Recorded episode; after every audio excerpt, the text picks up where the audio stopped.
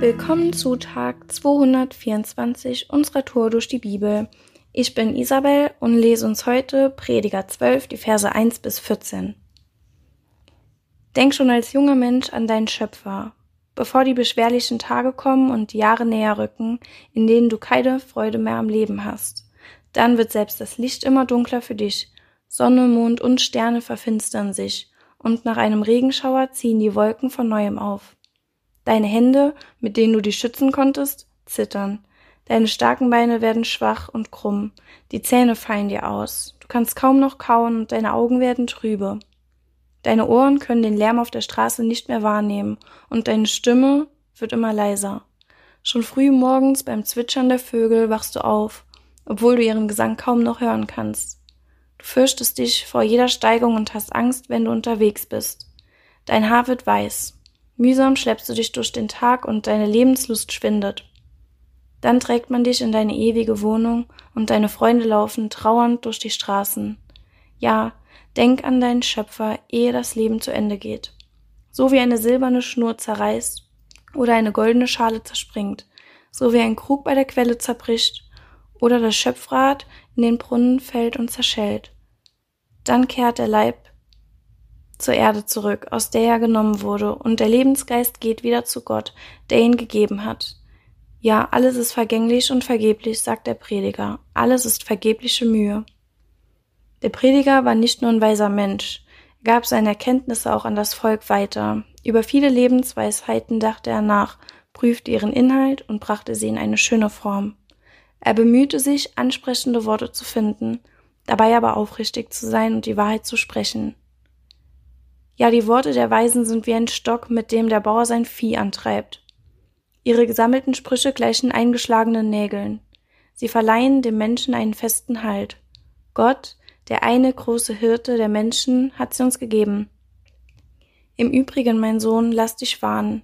Es nimmt kein Ende mit dem vielen Bücherschreiben, und das viele Lernen macht den ganzen Körper müde. Zu guter Letzt lass uns hören, welche Schlussfolgerung Schlussfolgerung sich aus all dem ergibt. Begegne Gott mit Ehrfurcht und halte seine Gebote. Das gilt für jeden Menschen.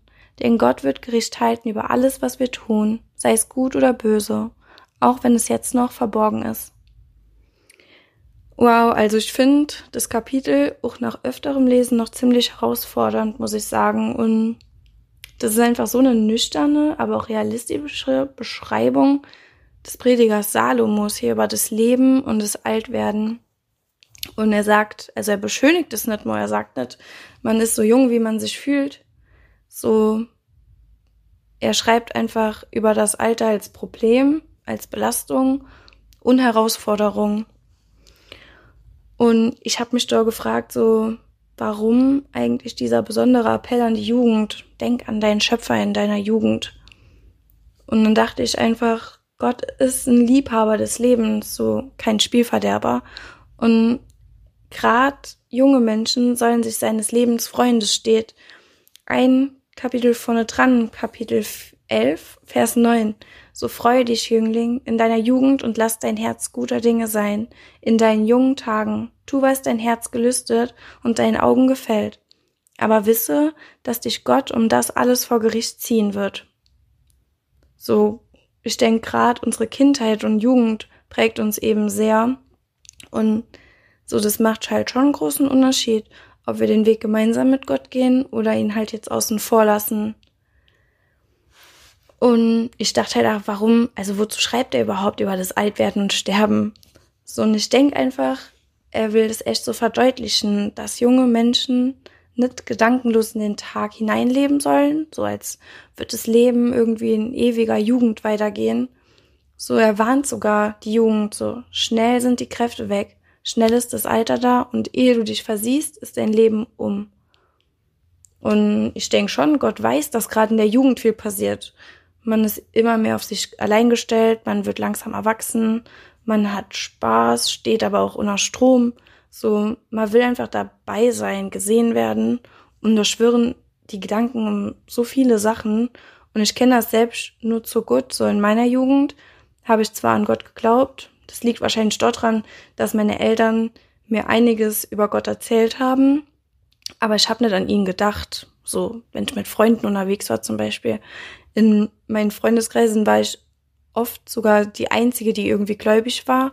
Und da war das nicht so, dass wir irgendwie tiefsinnige Gespräche über Gott hatten oder uns überhaupt darüber ausgetauscht haben. Und ich habe kaum Gedanken an den verloren, muss ich sagen. Und heute finde ich den Gedanken, wie ich meine Zeit damals verschwendet habe, teilweise ziemlich verschwendet habe, echt schrecklich. Und ich hatte damals aber auch einfach noch keine Beziehung zu Jesus. Und ich, ich war mir zwar bewusst, es gibt ihn und der hat irgendeine wichtige Position, aber ich hatte keine Beziehung zu ihm. Und umso dankbarer bin ich echt heute, dass ich so viele Chancen bekommen habe und Menschen für mich gebetet haben und Menschen mir von Gott erzählt haben und ich würde das echt nie mehr hergeben und ich bete dafür und ich möchte euch auch echt ermutigen mitzubeten, dass immer mehr Kinder und Jugendliche Jesus kennenlernen werden und eine Beziehung zu ihm aufbauen können und nie mehr loslassen wollen. Während ich den Podcast hier gerade mache, wird mir das echt richtig bewusst und immer klarer, wie wichtig es echt ist, dass wir für unsere Jugend beten und das echt auch regelmäßig so. Ähm, ich habe noch ein letztes, zum Schluss habe ich noch ein Bild für euch. Das will ich euch noch gerade sagen. So, es beginnt mit einem Kind. Das springt fröhlich umher und dort drunter steht, viel zu jung, um an Gott zu denken. Nebendran haben wir ein Foto mit einem Jugendlichen und der, der springt gerade mit seinem Mountainbike so einen riesengroßen Sprung und fliegt durch die Landschaft und dabei steht ein Kommentar, viel zu übermütig, um an Gott zu denken. Nebendran auf dem Bild ist ein verliebtes Pärchen mit der Beschreibung, viel zu glücklich, um an Gott zu denken. Angereiht wird ein Bild mit einer sehr konzentriert arbeitenden Frau im Büro, die zwischen Aktenstapeln zu versinken droht und die Erklärung lautet, viel zu beschäftigt, um an Gott zu denken. In der nächsten Lebenssituation wird ein älterer Mann mit Stock dargestellt und da heißt es, viel zu alt, um an Gott zu denken. Und im letzten Bild erkennt man einen Kranz, der wird um einen Grabstein gelegt. Auf dem Grabstein steht viel zu spät, um an Gott zu denken. In Jesaja 46, Vers 4 steht geschrieben, ich bleib derselbe. Ich werde euch tragen bis ins hohe Alter, bis ihr grau werdet. Und ich weiß nicht, in welcher Lebensphase du dich gerade befindest oder was dich vielleicht abhält, an Gott zu denken oder dein Leben nach Gott und seinem Wort auszurichten. Und klar, alles hat seine Zeit, so steht's auch im Predigerbuch. Aber das Wort heute, das mahnt uns, es gibt Aachen zu spät. Deshalb denk früh genug an deinen Schöpfer. Heute ist es noch nicht zu spät. Noch nicht zu spät, um Menschen von Gott zu erzählen, an ihn zu denken, ihm zu danken für ihn zu singen, vor ihm zu knien, ihm dein Leben zu geben und ihn an dein Herz zu lassen. Und heute ist echt ein guter Tag für einen guten Tag und lass Gottes Wort in deinem Alltag praktisch werden.